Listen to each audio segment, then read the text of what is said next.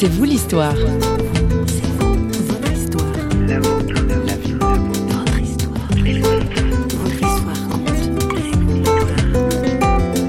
Mon travail politique en, Somalie et dans tous ces pays-là m'a amené par un autre biais, par mon engagement politique et professionnel, de nouveau de retour vers la nature et l'environnement. Et mon intérêt naturel depuis mon enfance pour euh, l'environnement naturel m'a beaucoup aidé parce que je me sens tout de suite chez moi quand je parle avec des paysans au Sahel ou avec des nomades parce que je sais ce que ça veut dire. Je peux me mettre dans leur peau et je comprends euh, les problèmes qu'ils ressentent par rapport à la gestion des ressources naturelles. Au programme de C'est vous l'histoire. Aujourd'hui, on voit la vie en vert avec Mathias Stiefel, notre invité. Plus sérieusement, avec lui, nous allons parler engagement, environnement et changement de trajectoire. Notre invité a en effet été fondateur d'Interpeace, une ONG rattachée à l'ONU qui œuvre à la gestion des conflits et à la réconciliation des pays en crise. Mais à 36 ans, il quitte tout pour vivre au Portugal d'une agriculture de subsistance. Pourquoi ce revirement? Une conversion à l'écologie? Ce n'est pas exactement comme ça que Mathias Stiefel présente les choses à notre journaliste François Sergi.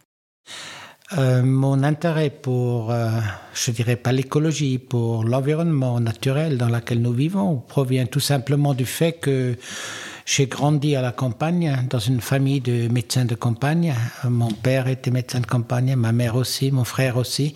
Je suis le seul euh, qui n'est pas médecin.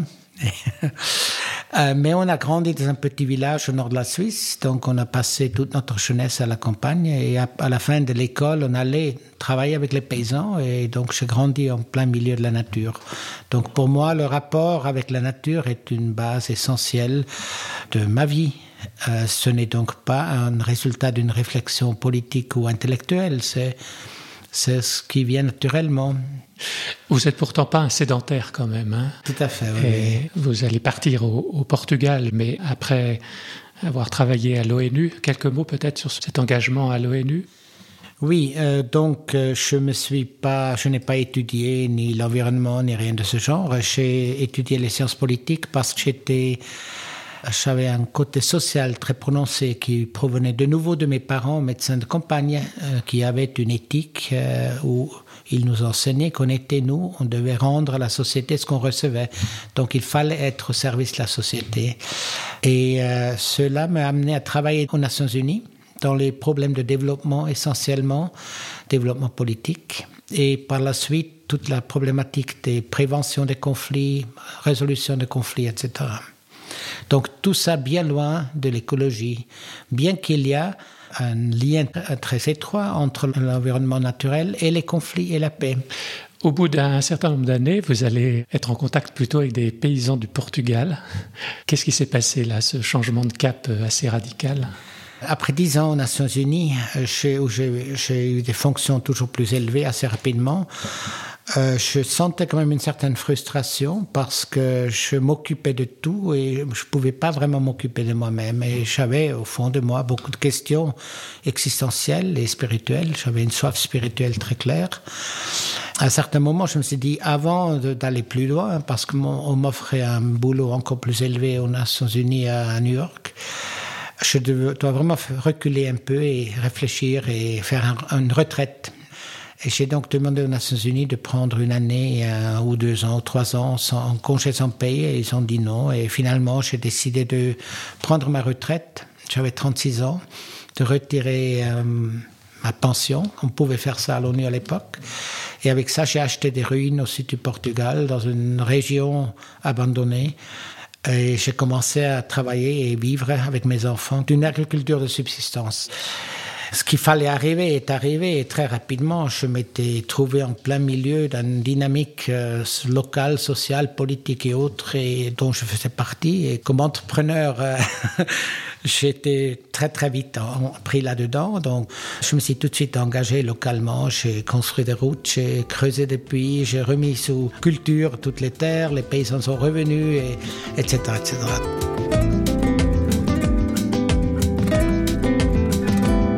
qui m'a poussé finalement, c'était un choix courageux parce que je passais d'une grande position respectée avec beaucoup d'argent à rien. Et ce qui m'a finalement poussé, c'était euh, un verset de la Bible que j'avais fini par accrocher, copier et accrocher au-dessus de mon bureau à l'ONU pour me donner le courage de faire le saut. Et c'était quand Jésus parle avec euh, ses disciples, il leur dit, qu'est-ce que ça vous sert de gagner le monde entier si vous perdez votre âme? Et finalement, avec mon succès rapide professionnel, j'avais un peu le l'impression que je perdais mon âme, je savais pas où j'allais. et c'était ce souci profond de faire le point, de revenir, de d'accorder quelque part mon succès professionnel avec ma vie spirituelle et émotionnelle, etc., qui m'a poussé à ça.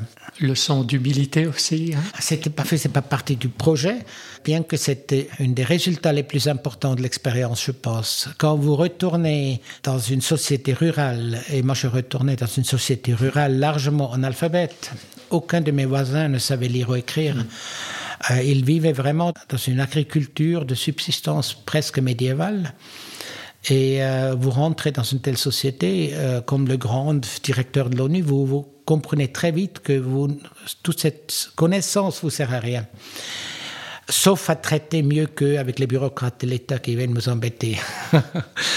euh, mais je, je, devais tout réapprendre. Donc mon vieux voisin qui savait ni lire ni écrire, il est devenu mon professeur d'agriculture. Je l'ai appelé comme ça et il était très très fier de ça. Et euh, vous apprenez d'abord l'humilité par ça, et puis simplement en vivant à la campagne et en vivant de la terre, vous apprenez l'humilité parce que vous vous rendez compte qu'il y a des forces de la nature beaucoup plus importantes que vous ne pourrez jamais maîtriser. Et nous, dans un milieu urbain, on a l'illusion qu'on peut tout contrôler et tout maîtriser. Mais parfois là-bas, vous savez, vous travaillez toute une saison pour une récolte et le jour avant la récolte, il y a une tempête qui détruit tout. Et qu'est-ce que vous pouvez faire?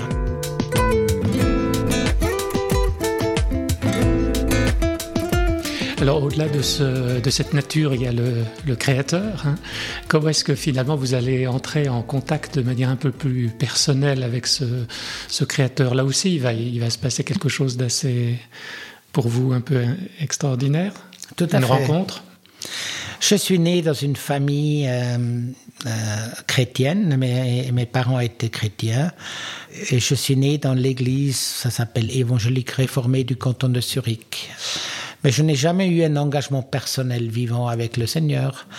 Je pense une des raisons qui m'empêchait d'aller plus loin, c'était mon éducation cartésienne et qui me poussait à toujours tout contrôler dans ma vie. Et étant donné que j'étais plus assez bon à l'école, que j'étais bon au sport, j'étais bon partout, j'avais l'habitude de tout contrôler. Dans la religion chrétienne et autres, il y avait quand même beaucoup trop d'éléments irrationnels pour moi de simplement embrasser tout ça et l'accepter.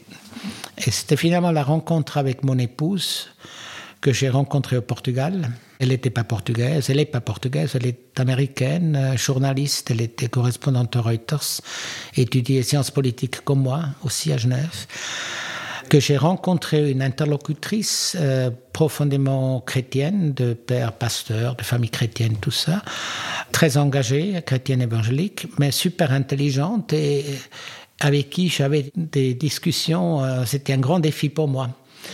Et finalement, c'est cette rencontre qui m'a aidé à, à, faire le saut de la foi. Comment est-ce qu'elle vous a convaincu avec écoutez, des arguments rationnels Écoutez, non, euh, à la fois rationnel et irrationnel, elle priait surtout pour moi, que le Seigneur me donne la foi. Et ça m'a beaucoup impressionné. Et à certains moments, le Seigneur m'a fait la grâce de me donner la foi. Et j'ai fait littéralement un saut de foi. C'était important pour moi parce que pour la première fois dans ma vie, j'ai abandonné cette prétention de tout contrôler dans ma vie. Et ça a beaucoup changé ma vie. La vie est devenue beaucoup plus riche et plus simple. Parce que finalement, on n'est pas seul. On veut du green, green, green, green, green, green washing. On veut des tours d'avion, des Airbus, du diesel, des mandarines toutes les saisons, des grands voyages dans le ciel, du high-tech à la maison de la nouvelle technologie. On veut pouvoir dire pardon et soulager son esprit. On veut de la viande d'Argentine, de la biloche à tous les repas, de la world food dans la cuisine. On veut du sucre, on veut du gras, on veut moins cher, on veut meilleur, on veut toujours un peu d'ailleurs. On veut la mer, on veut l'été, même en hiver, on veut bronzer. On veut du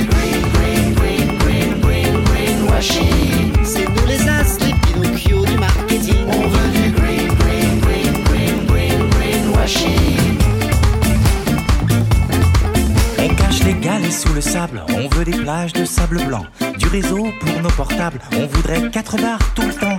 Des orgies raisonnables, des grands échangeurs de béton et des amis toujours joignables. On veut des baleines et du du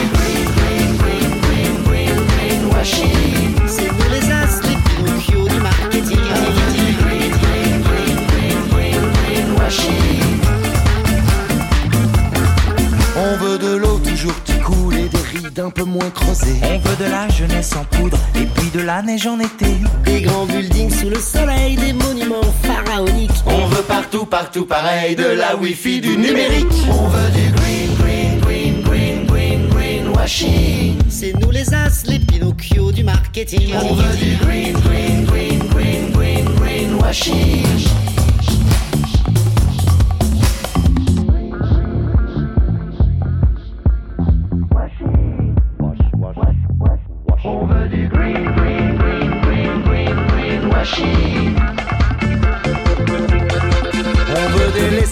phosphate, des shampoings tout organiques. Des forêts pour nos 4x4, du charbon dans nos cosmétiques. Des slogans abusifs, plus blanc que blanc, plus vert que vert. Mascarade écologique pendant qu'on shoot au nucléaire. On veut du green, green, green, green, green, green washing. On veut du green, green, green, green, green, green On washing. veut pouvoir dire pardon et soulager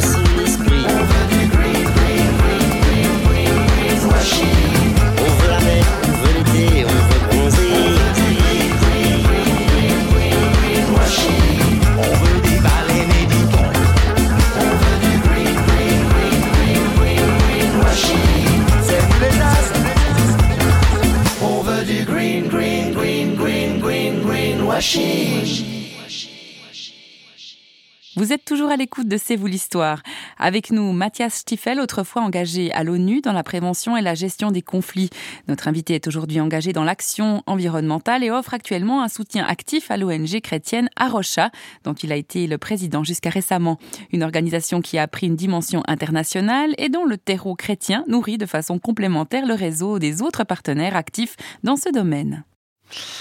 Écoutez, Rocha vise à, à rappeler aux chrétiens que leur engagement en tant que chrétiens ne se limite pas simplement à se soucier de leur âme et de leur relation avec le Seigneur, ni avec leurs frères et sœurs, mais qu'il y a une, une relation vis-à-vis de la création et que le Seigneur nous a confié la terre qu'il a créée. Donc nous avons une responsabilité vis-à-vis du Seigneur et il est tout aussi important d'avoir une relation saine et réconciliée et non conflictuelle avec l'environnement, comme il est important d'avoir ce genre de relation avec vos voisins et avec le Seigneur lui-même. Pour ça, le mot réconciliation, pour moi, qui est important dans mon travail politique, finalement a le même sens vis-à-vis de la réconciliation de l'homme avec la nature. Et donc, une des, je crois que ça c'est important, une des caractéristiques d'Arocha, c'est que c'est un mouvement international de conservation, de recherche et de protection de l'environnement, mais ce n'est pas un mouvement qui, qui met la nature contre l'homme. Oui. Absolument pas. On, on protège pas que de la nature, On mais ne pas des pas les animaux et les réserves naturelles aux dépenses des hommes. Au contraire, on travaille à l'interaction entre les hommes qui ont besoin de gagner leur gagne-pain et à la nature de la nature et la nature pour, un, pour une relation équilibrée et sustainable, durable de cette relation.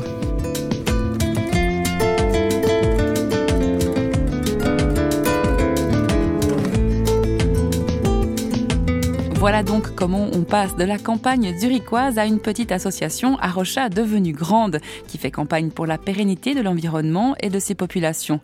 Tout simplement pour honorer le jardin que Dieu lui-même a laissé en héritage aux hommes. Si vous souhaitez en apprendre davantage sur Arocha, quelques clics suffisent, www.arocha.org. Avant de nous quitter, je vous rappelle qu'il est toujours possible de réagir sur notre site parole.fm ou alors sur les réseaux sociaux sur lesquels nous sommes présents. Moi, je vous dis au revoir et à tout bientôt dans un prochain C'est vous l'histoire, une émission signée Radio Réveil. Bye bye.